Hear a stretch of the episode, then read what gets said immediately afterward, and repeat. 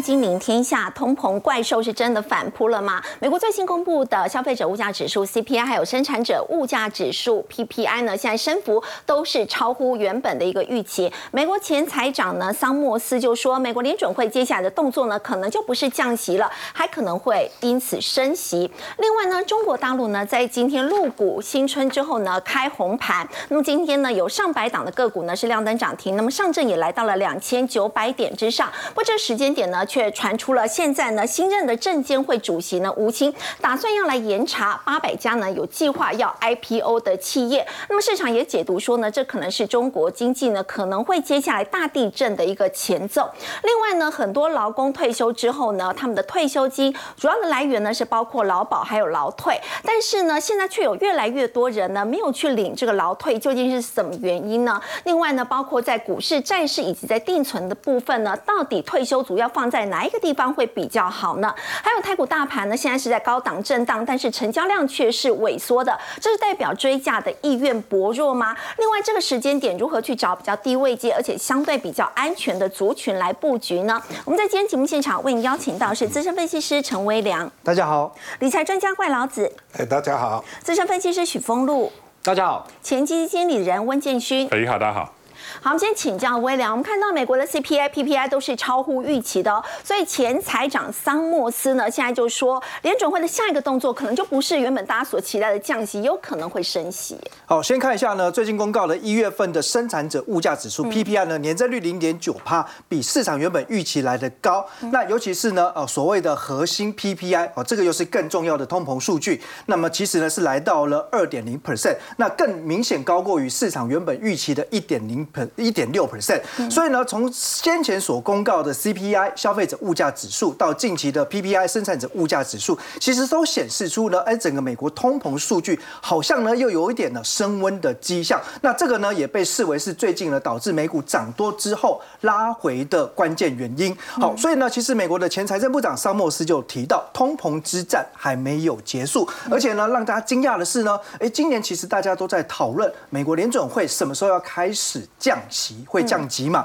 但他认为呢，下一步政策可能是升息，而不再是降息。嗯，那事实上呢，呃，原本市场预期是五月份降息，那这个几率呢，从原本呢大约达到八成以上，近期已经快速的大减，来到大概剩下两成左右的几率了。那反倒是他提出呢，哎，有可能哦，下一次的这个联准会会议是要升息哦。不过事实上哦，我特别把他整个论述仔细的看完之后，我发现哦，呃，其实呃，包括沙漠斯他。自己的看法里面也提到，升息几率是存在，但他认为大概也只有十五趴的几率啦。哦，所以大家也不要一下子呢，哎，被这个比较耸动的标题吓到了。哦，不过呢，美股涨多是事实。那其实呢，呃，我们进一步来看哦，发新银行也提到，其实呢，CPI 这个数据，哎，虽然很重要，就像我们刚才讲了，最近看起来呢，有一点反弹升温，但是呢，这背后推动的因素呢，主要是粘性通膨，也就是说打不下去的关键呢，其实是因为经济增长强于预期。我觉得这几个字呢，真的就是非常关键的。这告诉大家，其实呢，呃，既然美国的经济呢有一定的韧性，然后这个增长表现呢，呃，也是屡创佳绩，所以呢，让降息来救经济的必要性降低了，或者说呢，把整个降息的时程往后递延。那这个刚好就呼应我们之前在节目当中也强调很多次，其实如果是连续性的降息，不要把它视为是利多，不要只想到资金行情，因为这代表的是呢，景气有问题了，对，才需要调点滴。急救，所以呢，如果呢，哎，经济能够呢温和增长，哦，那避免就是衰退，然后呢，哎，又能够把整个降息的时间点递延，我觉得反而会创造出多头行情的续航力。所以延后降息不见得是坏事，不见得是坏事。那至于说哈，呃，其实这一次的的整个啊 PPI。当中哦，其实为什么会高于预期？有一个关键就是在于服务业的成本调高。好，那我先用一个比较生活化的举例来讲，大家如果去剪头发的时候啊，这个撑不住这个物价压力了，终于调涨了，从一千块钱涨到了一千两百块钱啊，那这种调高呢，通常就一次性。你不会下个月去，他又告诉你又涨到一千五了，然后又涨到两千了，大家就不会去了。所以呢，啊，这种效应呢，它其实就是一一次性的。那事实上呢，经济学家克鲁曼哦，他就把它称之为叫所谓的圆月效应。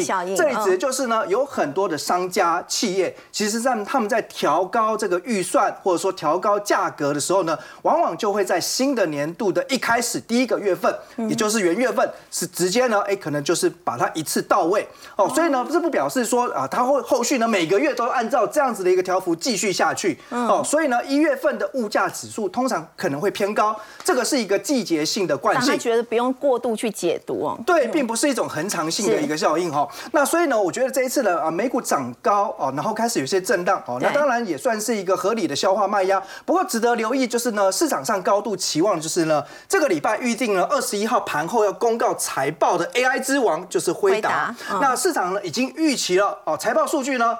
当然非常好，好，因为呢，先前几家 AI 公司都已经缴出了呃这个非常漂亮成绩单。那这一次呢，哎，分析师的共识认为，辉达的营收将可以成长两百三十七趴，获利更猛了，可以成长七倍多哦。所以呢，它的财报当然就是呢。好到破表，但是重点是在于呢，我们发现哦，最近其实呢，在美国市场哦，很多投资人呢大量买进辉达的选择权。那因为选择权是一个高度杠杆，而且通常是适合呢短线交易的工具。也就是说呢，很多人已经提早压住辉达的财报会好到爆棚。啊，那如果真的财报好的话，首先第一个你要留意的是，它能不能符合市场的高度期待。好，因为呢，哎，这个大家对它的接受，哈，这个这个已经预期已经呢比天还高，所以呢，未来呢，它只能呢更好，没有最好。所以能不能再点火 AI 族群？我觉得有点难度了哈，因为呢，股价第一个已经先大涨反应，是今年以来已经涨了快要五成，嗯，那市场已经呢高度预期，而且呢，啊，这个资金都已经压注进去。那尤其如果是透过选择权来押宝的方式，我觉得反倒要小心利多。公告出来之后，会不会反倒是形成卖压？哦，那毕竟就是说，我觉得至少它短时间之内呢，要靠辉达哈一家公司力量，再把整个美国股市往上拉抬，这个力量呢，恐怕是比较艰辛的。好，不过在入股的部分哦，倒是让大家觉得，哎，今天表现还不错，第一天开红盘，那么有上百档的个股呢是亮灯攻上涨停板的，而且在今天上证也是站回两千九百点之上。好，呃，我之前对于呃入股的看法哈，就简单三个字，不看好。哦，但是不等于看坏哦，这个逻辑上不一样。也就是说呢，当上证指数跌到呢，哎，十年线以下，那这个其实都是它长期的谷底，所以再大跌的风险有限了。好，但是呢，往上涨的话呢，我觉得。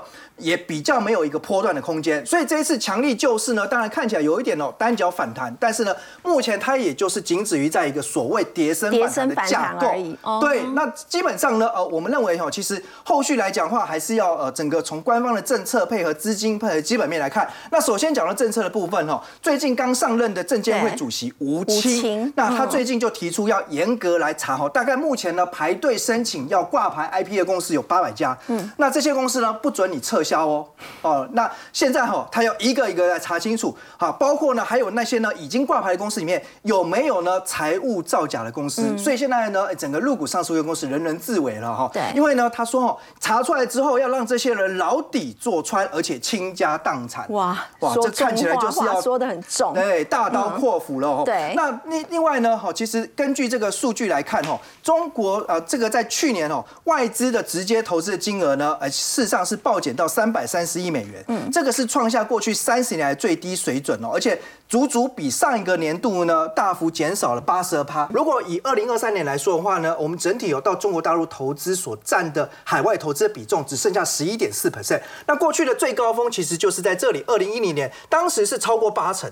所以从八成已经是陡降到大概只剩下一成出头左右的比重，所以显然就是说，现在台商其实有更多的呃这个生产基地分散在不管是说呃新南向的东南亚地区，或者说往欧洲、美国、日本等等。不过看起来呢，哎，这个去中化哈也慢慢反映在有些公司，哎，因此反正营收获利呢有找到新的一个成长动能。那值得留意的是，最近中国的一些比较特殊现象哈，我们看到画面中这个是哈，这不是在外面公园哦，老人聚在一起下棋，感觉是在。室内哦。这个场景是哪里呢？你知道吗？你仔细看，他手上拿的是星巴克咖啡。原来呢，这是中国的一家星巴克门市。而这个现象其实告诉大家，现在很多中国老人哦，退休以后啊啊没有工作了，那大家呢，呃，为了省钱，然后打发时间哦，就去星巴克耗一整天，可能点一杯咖啡，结果呢，把这边当成了这个围棋的呃竞技场。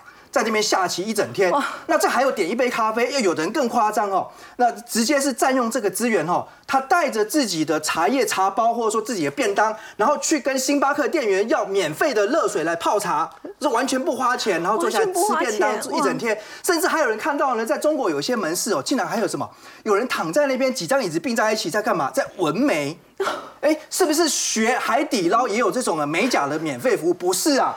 中国星巴克没有转型，那是有这个呃这个纹眉师哦，占用了星巴克的门市据点，然后呢来做这些生意或买卖。所以店家也不好意思请他们离开嘛。对，因为有店员就反映说，哦，你如果劝告他一句话，那些大叔大妈会骂你一个小时，而且呢，到最后可能还被店长扣钱。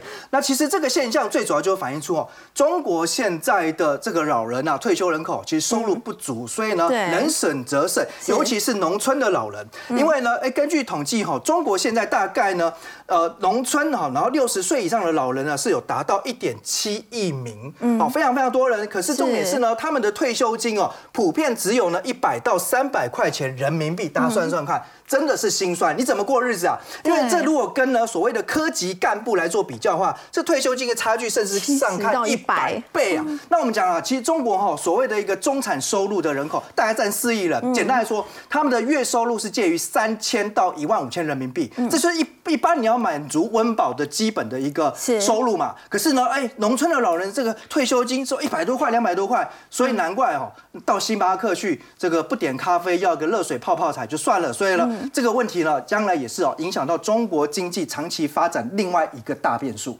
好，刚微良带我们看到，虽然陆股在今天呢，农历年过后呢，第一次那么开红盘，表现呢感觉还不错，但是呢，目前来看呢，似乎呢也比较偏向是跌升之后的一个反弹。中国大陆的经济不佳，包括很多的退休老人为了要省钱，刚刚也特别看到呢，就聚集在这个星巴克呢，那么在待的这个时间也非常的长。不过在台湾是不是也是这个样子？我们知道在台湾其实很多这个民众。退休之后，他们仰赖的这个退休的这个退休金的部分呢，其实，在劳保或者是劳退。我们要请教怪老者，现在很奇怪一个现象就是呢，一般人都希望不用工作之后赶快领到退休金养老，但是现在为什么劳保局每年催领的人数越来越多？就是很多人他不去领自己的退休金，而且这样的人越来越多，从原本的四万，现在已经增加到了六万多人了。那么现在就有一个例子，就是说之前有劳工呢，超过七十岁，他还没有去领自己劳退的这个账户哦，就是。是因为呢，他多放了快六年的时间，光是分配的收益呢，就可以多出了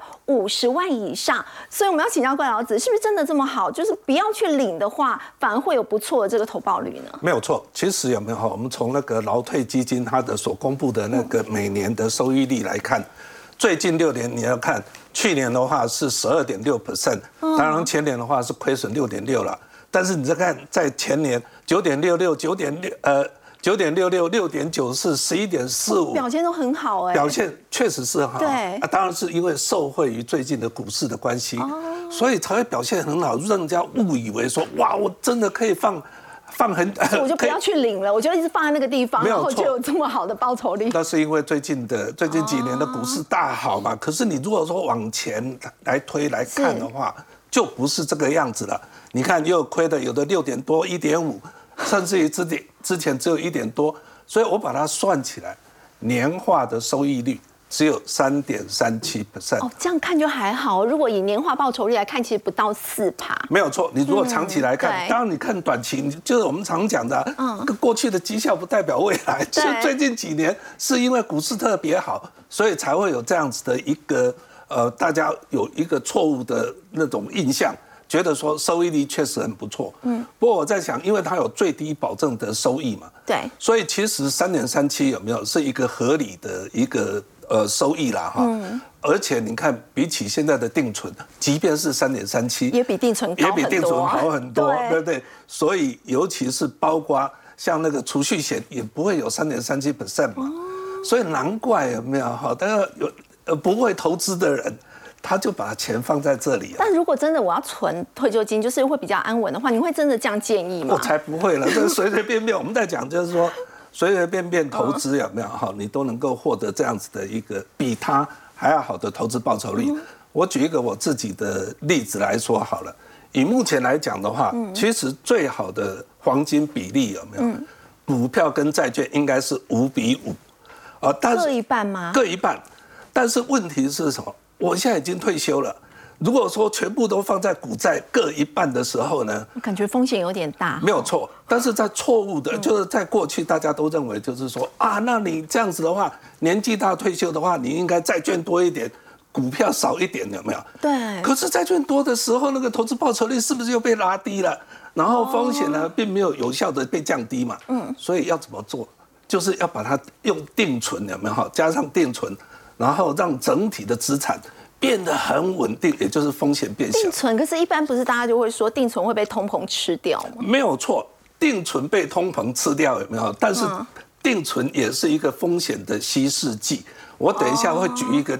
很明确的例子，让你看一看，就是我加了定存会比你没有加定存还要好。所以关老师会怎么建议资金的配置的比重到底要多少？嗯，其实最好的配置有没有哈？应该就是股债各一半，然后呢用定存来做呃风险的稀释。比如说我如果有一千万的话，呃，用四成，呃就是四百万呢，你放定存，就是这里四百万放定存。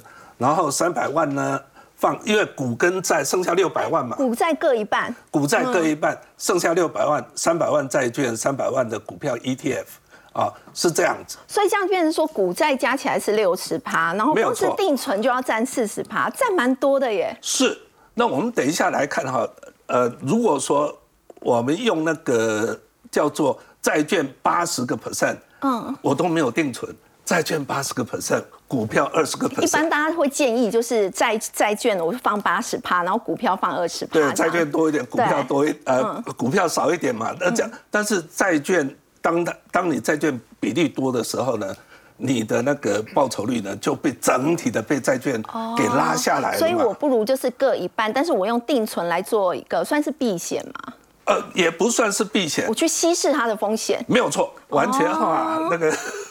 这个是正确的哈，所以我们看一下下面一张哈，像比如说 我这里用了一个回流测试，嗯，蓝色的啊，这个回流测试我先大概说明一下，因为这是美国网站有没有哈？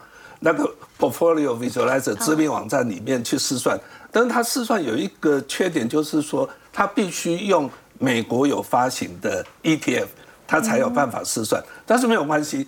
我找了两档是，虽然在就美国跟台湾都有发行的，这样子我们就可以互相对照。我在台湾的话，我到底要投资哪？台湾也有，对对。所以你看哈，这里有蓝色的线条，你看它是直接往上涨，它就是从从一万点，这个叫万点绩效。嗯。我一万点一直到最后是总共是三万一千五百八十七，然后红色的这一个有没有哈？嗯。它是。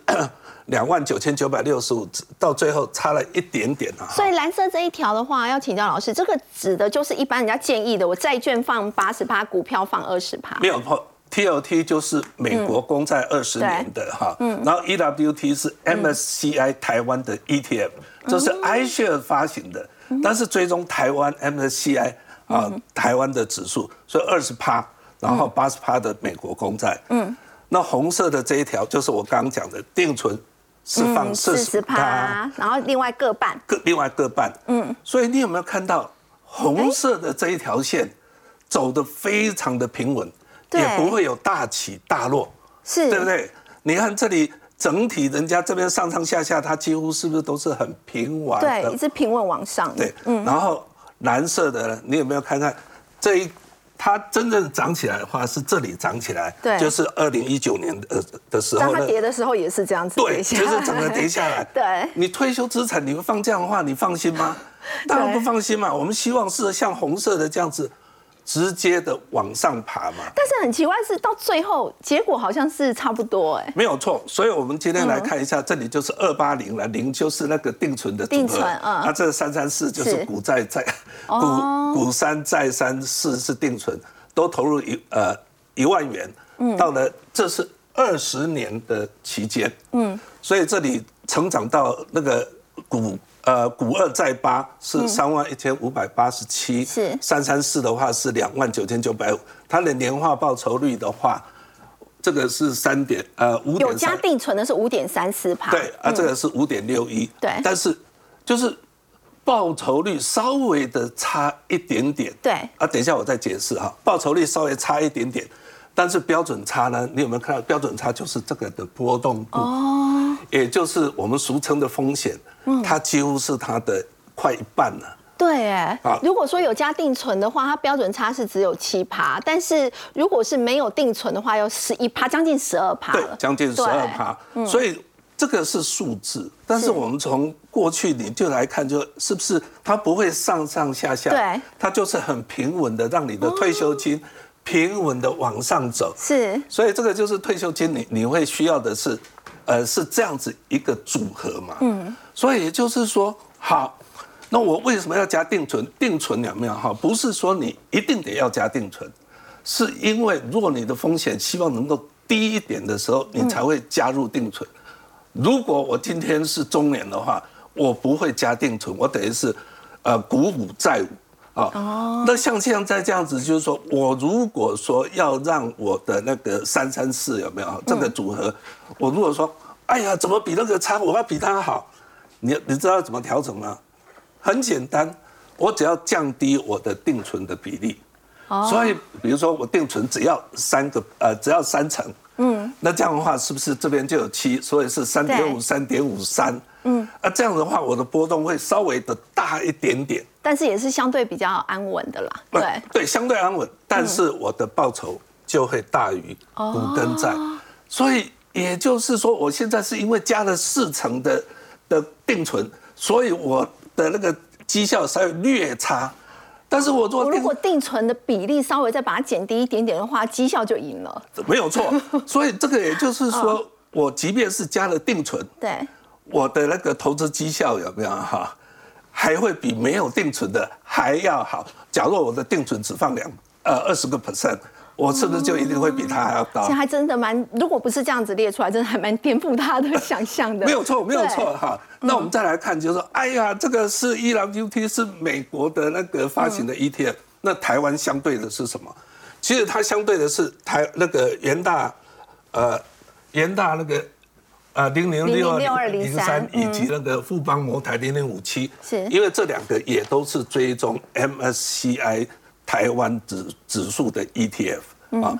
那当然这两个不是大家那么的熟悉了哈，大家比较熟悉的是零零五零跟富邦的零零六二零八，嗯。这两个呢，它是也是追踪的是大盘，但是其实它跟呃六二零三零零五七其实是非常的接近，嗯，所以等于是说，如果你要买 EWT 的话，你在台湾你也可以买六二零三零零五七或者是零零五零零零六二零八，都是一个替代品啊。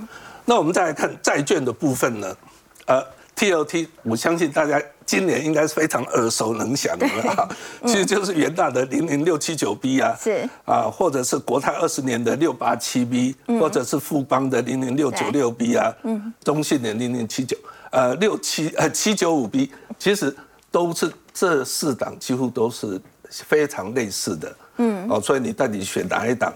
都 OK，尤其是最近有没有又开始会出现溢价，你就可以有其他的替代的那个方式了。所以郭老师刚刚建议大家，这个有加定存，其实真的是非常适合退休族的。不过我们说到退休，到底这个资金的来源，现在除了刚刚我们提到了股票定存之外呢，的确现在也包括了 ETF。我们看到中信银行他们最新的调查出炉了，其实现在因为有通膨的压力，我要请教建勋，所以六成五的受访者都很担心自己的退休金会存不够啊，尤其现在台湾平均年龄七十九点八四岁哦，大家觉得已经活到平均年龄八十，将近八十岁。如果说六十岁退休，接下来的这个二十年财务规划真的很重要。所以活太久会有长寿的风险，就是退休钱不够怎么办呢？所以在这个大调查里面，他不是讲说超过四成的人考虑退而不休继续工作。对，为什么要继续工作呢？一个就是钱不够嘛，嗯，另外就是我是劳碌命，我必须要透过这个工作呢，继续让我脑袋保持灵活，才不会有什么有这个呃退退化脑袋退化的问题哈。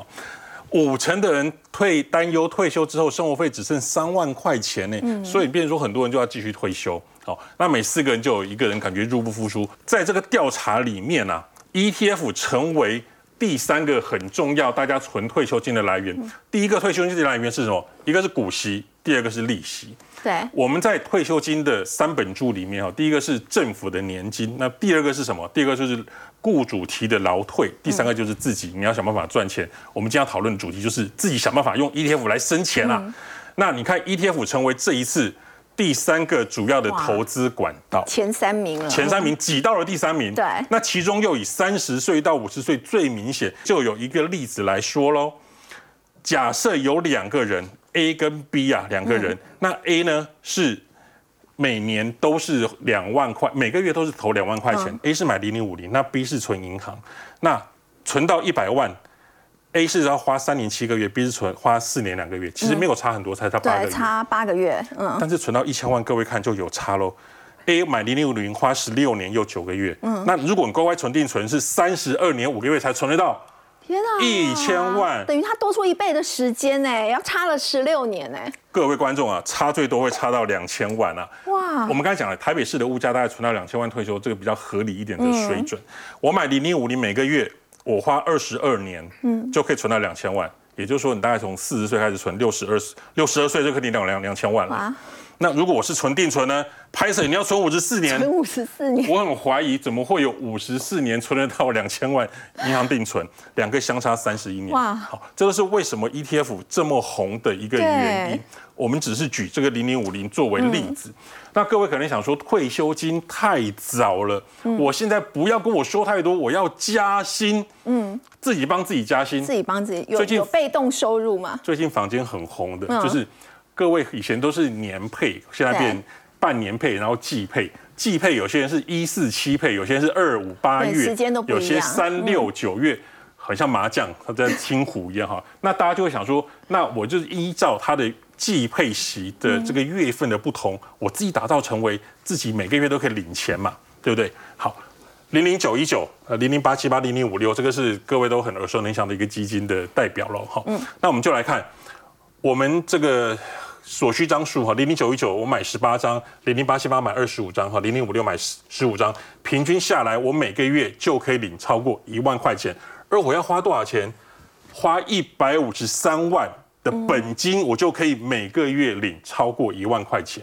哦，等于是我投入的这个金额是一百五十三万。如果我想要每个月帮自己可以多加薪一万块的话，我用一百五十三万，用这三档来做这个投资组合的话，就可以每个月多一万块。像这个啊，嗯，可能十二月是群益帮我下蛋，好不好？那这个一月份是元旦帮我下蛋，那个国泰的话是二月份帮我下蛋，每个月可以领，哦，就等于每个月都有。对，那如果我是现在有个每个月月月配的嘛，就是富华高科技优息，九二九，九二九，它只要一百四十六万。哦。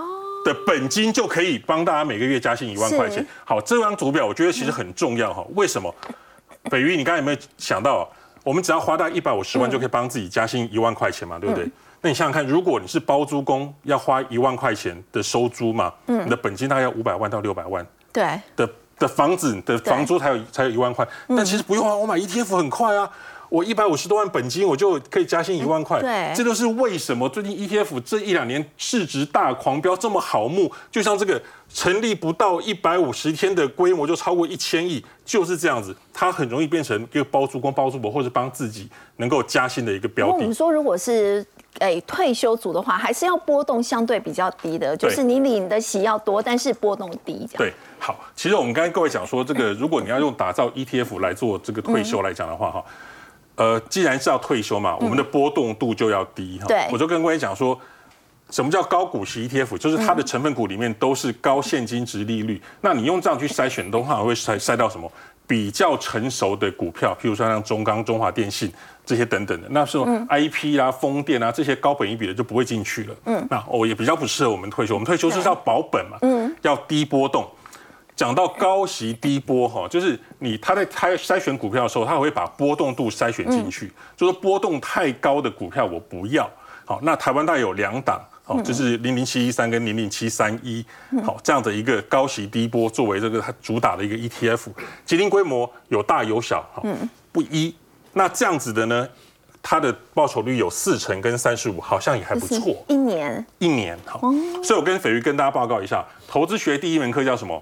高风险高报酬，低风险低报酬。你既然选择了高息低波，你的报酬率低，但是你的风险也会降低。对。那高报酬的话，就会风险高。好，所以你这有几档的高息低波跟几档的高股息，可以作为一个退休 ETF 不错的参考。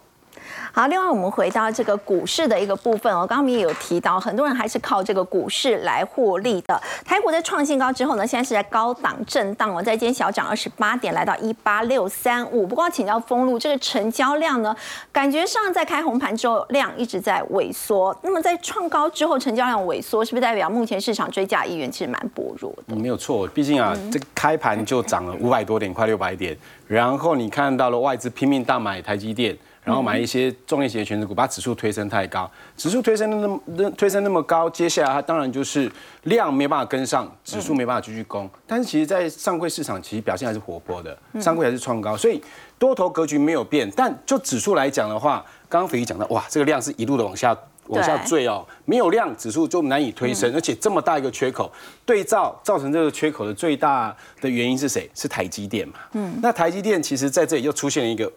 最新的梗图啊，叫七零九新兵，对不对？过去是六八八老兵，现在是七零九新兵。结果当天开红盘之后，最高七零九，到今天最低点已经来到多少？六百七十四块，少了三十多块。其实对照指数大概少三百点哦，但指数有没有跌？没有，其他人把它撑起来了。对，金融有占领一部分，还有就是船产相关比较位阶低的。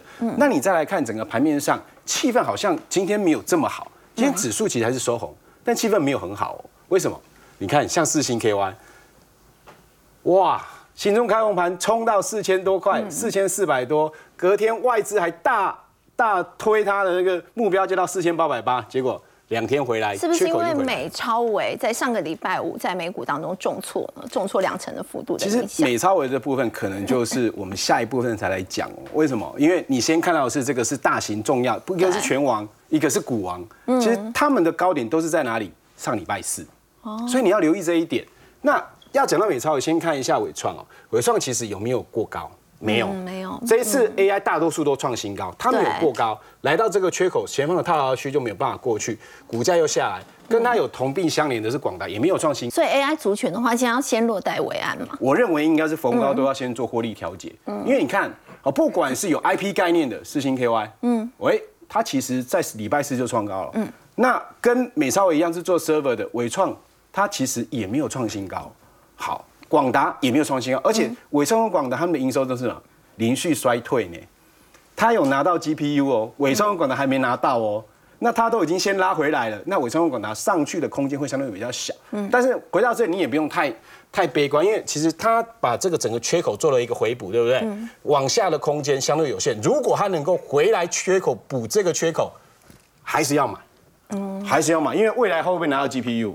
会嘛？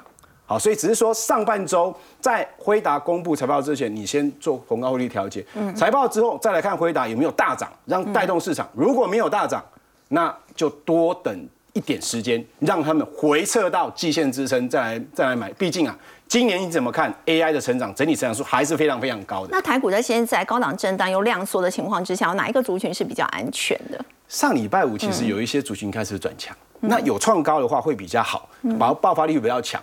那我先帮大家整理一个，是这个第第一个族群是在水资源部分。嗯，好，水利署其实在台湾本岛，它设立八座逾万吨级的海水淡化厂，哦，包括有桃园、新竹、台中、嘉义、台南跟高雄，嗯，这个全部完成可以增加八十五万吨的的水可以应用哦。那请大家留意哦，过去啊，大家讲讲到水资源，只有想到一档股票叫国统，哦，因为它确实有营收嘛。哦，政府要投入这么多的水资源预算有三千六百亿哦，它在锁定单好一百二十九亿，而且它原营收漂不漂亮？漂亮，四点四九亿，年增七十八 percent。嗯，所以股价其实这一波一路的往上创高。对，其实它是在创近年来好几年的新高喽，真的有赚钱。好，可是跟它一样会去竞标这一次二月底要公布的这个啊海水淡化厂的标案有另外一家，大家觉得这两家是最有可能得到的。那目前来看，他得到机会比较高啦，是因为他才刚刚拿下了高雄男子再生水厂的 BOT 山林水，哎，山林水它有八十亿，这家大家可能比较不熟悉，那就是现在我讲的大型全职，大家比较知名的，它股价都涨一大段了，所以现在资金就来到这种比较没有这么让市场熟悉，那价格又比较便宜，它才三十多块。那你看今天啊，国统继续往创高，对不对？创高拉了流上影线，可是你像谁？水资源的山林水它是怎么样？直接创波段高点。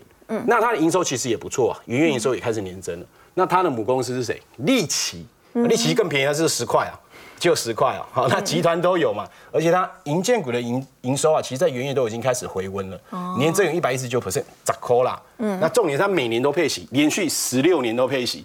那以它去年前三季赚三毛钱，第四季再往上增加一点，是有不错的一个获利。那配息很稳定。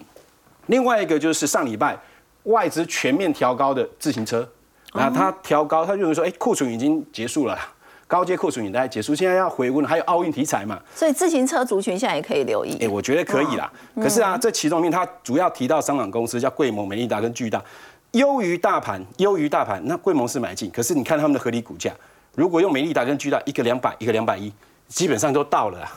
一天就到了，对，一天就到了，都已经来到这个价位了。那我把它做一个比较的话，还有一个拓凯，因为它比重没有那么高，它做碳纤维，股价感觉好像还没有动，股价还没有动太多。重点是它去年前三季还加业外就有十二点九九元，是。那股价对照美利达去年前三季赚不到七块，巨大赚不到八块，这两个都两百块以上。嗯，那它去年前三季就十二点九九，那今年说大家营收可以成长十个 percent。那我会认为说，它可能比较具备有更高股息的概念，因为接下来大家要去留意高值利率的题材。去年拓凯配十一块，美利达大概配七块，巨大大概配七块八，拓凯的价格又最便宜。我觉得法人未来可能会思考说，哎，我要去买高值息、高股息的股票的话，那像这整个族群，既然外资都看好，那大概往下空间有限，但是你要让它有爆发力，再涨多一点，超值有值利率保护的，我觉得四五三六的拓凯倒是可以留意。啊，刚刚我们提到呢，包括在股市、债券，还有在定存的部分呢，都可以做未来退休这个投资的一个规划。不过，究竟到底要存多少的钱才可以去支付退休生活呢？我们先休息一下，稍后来关心。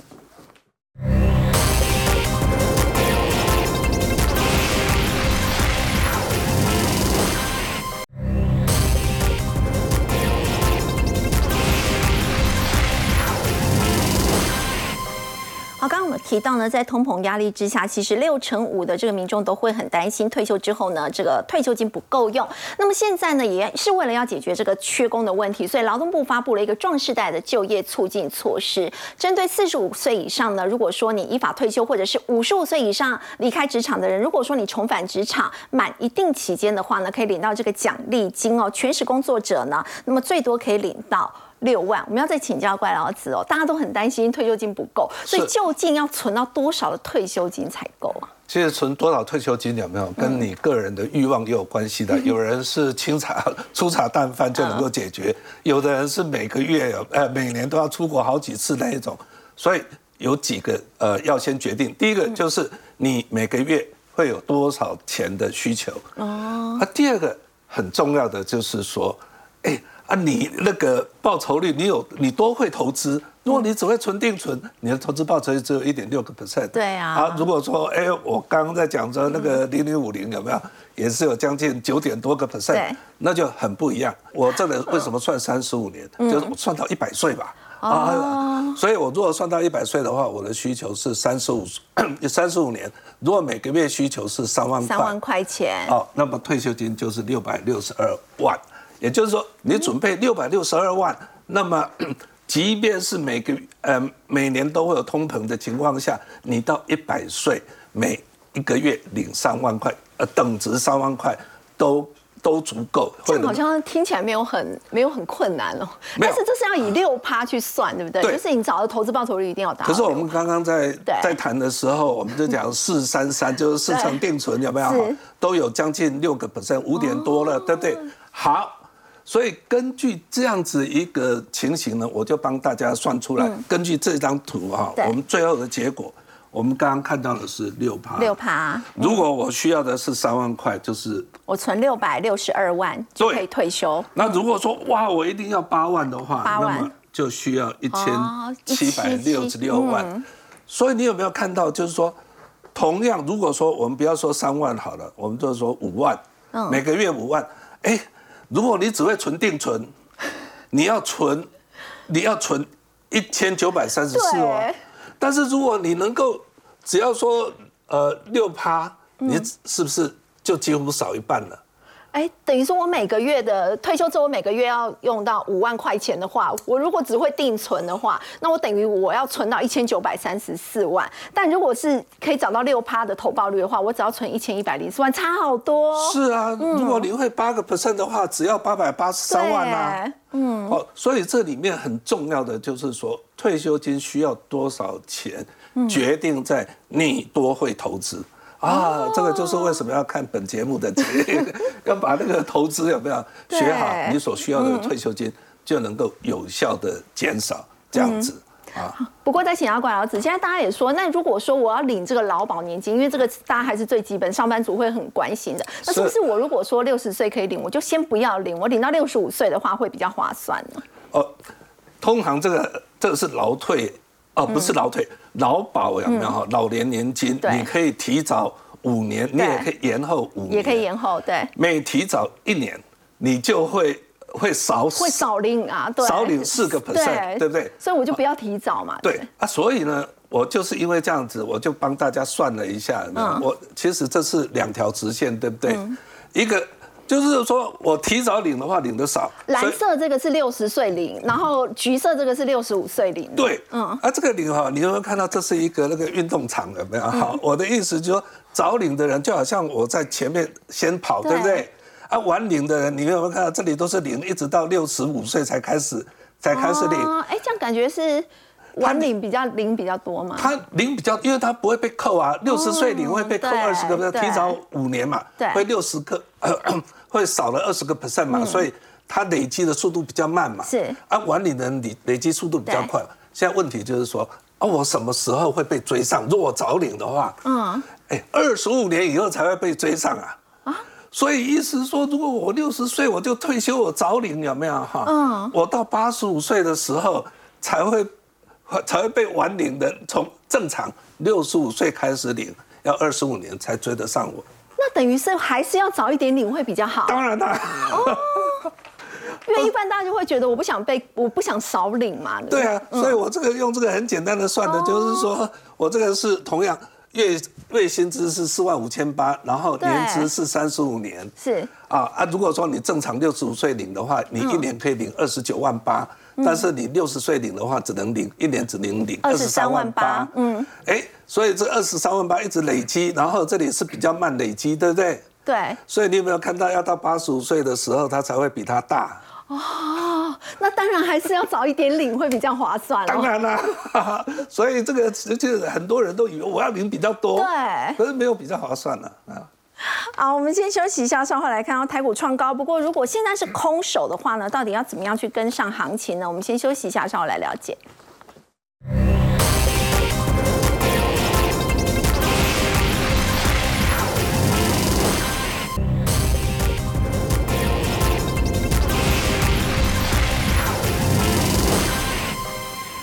哦，台股呢是创了历史新高。我们要请教微良，如果说现在空手的话，要怎么样去跟行情呢？还来得及吗？呃，空手投资人就当个眼高手低的投资人。哦，那怎么做呢？哈，其实就是呢，只说在同一个产业或族群当中呢，先去观察呃有没有领涨强势的指标股。嗯，然后呢，哎，手低的意思就是说你要去伺机布局哦，那些位阶比较低。或者说呢，涨幅比较少，本益比比较低，比较合理的补涨股。不过呢，要大家先弄清楚一个概念，因为。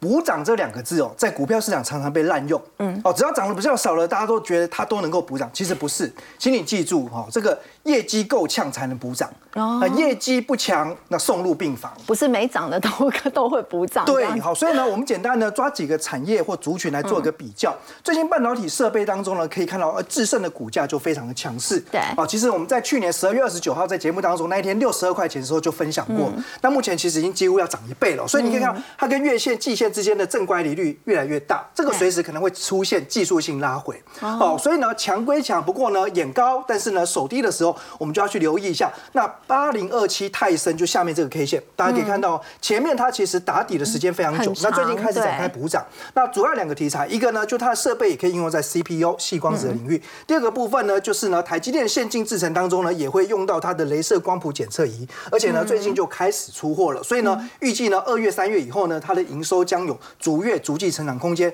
那我建议操作部分，你可以呢哎在技术面部分呢先沿着上升切线来找买点，那后续你就要去观察它的营收能不能呢哎逐月开始开出比较亮眼成绩的表现。那另外呢讲到 IP 族群，像之前的安国还有系统，待会来做比较。AM 汽车零组件哈，我觉得很明显，大家看最近的东阳呢，哎其实就创造史上最好的一月份的成绩单。不过你看去年前三季它赚三点七六元，股价来到九十五块钱。可是相对来说的话呢，朝晖呢去年前三季 EPS 比东阳还高，来到五点五元以上。可是股价呢还在六字头。那另外风风力发电、绿能产业呢，最近呢也有世纪钢领头大涨创新高。接下来呢会带动哪些个股？我们下一往下一章来看一下。那刚才讲到 IP 系制裁的部分哦，你可以看到安国其实呢啊最近股价也创高哦。不过呢，其实安国哈到目前为止还是亏损的。那相对来说，因为联电集团的系统哦，其实就是洪家聪来兼任董事长，那扶扶植他去做一个转型。那我认为基本盘来说，因为呢系统持有联电的股票，每年光有股息收益，它有一个获利基本盘，所以你可以看去年其实它前三季呢毛利率也是大幅度的跳增的。所以未来呢，你有机会去看到，就是说在整理过后，它重新转强。尤其呢上个礼拜它的呃这个周 K 线已经吃出现日出形态，不过因为上周只有两天嘛，所以就观察这个礼拜如果能够再越过上周高点的话，那技术面就算是一个表态。最后看到就是在风力发电的部分哦，世纪上的业绩呢，去年下半年倒吃甘蔗，它的好我不用再多说。但我们简单讲，今年法人预计哦，世纪钢可能 EPS 来到十一到十二块，本一比二十二倍左右。那如果按照这样一个逻辑来看呢，今年预计哦，深威能源呢，这个也是呢，受惠于离岸风电的一个工程要开始入账，那今年可以呢贡献两百零四亿元，那 EPS 来到七点六元。如果你比照呢二十二倍本一比哦，那甚至呢明年有机会还赚到八块钱以上。我觉得中长期呢，它的确也开始呢展开一个补涨的动能。好，我们先休息一下，稍后来看到，在今天电子股熄火，那么资金轮动的情况之下呢，也有来到生技股，生技股的后市又要怎么观察呢？我们先休息一下，稍后来关心。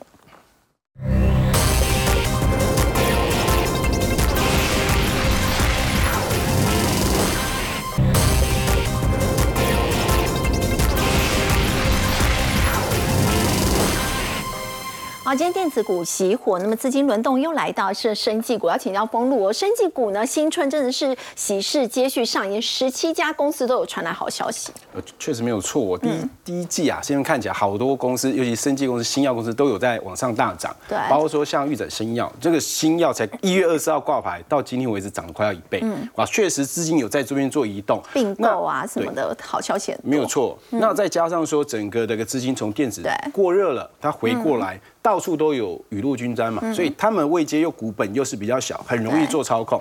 那我首先先跟大家讲，那这两个股，这个是陈业一，那它算是一个非常稳定获利一间公司啊。去年还有国防部的标案，那它今年最重要一个消息是，它有投资一个十亿，而且已经规划五年，叫福兆妙俊事业的工厂，已经给核能安全委员会查厂通过，这个月要开始接灭菌订单。这个订单厉害在哪里？这个产品它是从现阶段，它先做农产品跟食材。未来它会做到半导体晶圆，还有相关零组件的灭菌，哇，这个年业绩可以超越五十亿，未来长线哦。那它股价其实今天听到这个消息之后，直接跳空，跳空高高之后挑战季线反压，这是一大的套牢区哦，就在这个区间，所以第一次底部出量站上季线，未来有压回切近季线都是布局点，因为啊，它去年的获利大概是三块钱，比前年多两块。那它的营收大概三十八亿，对。可是你看哦，光是这个新的啊，这个辐照灭菌的相应，未来每年可以贡献五十亿啊，我所以这个成长性非常强。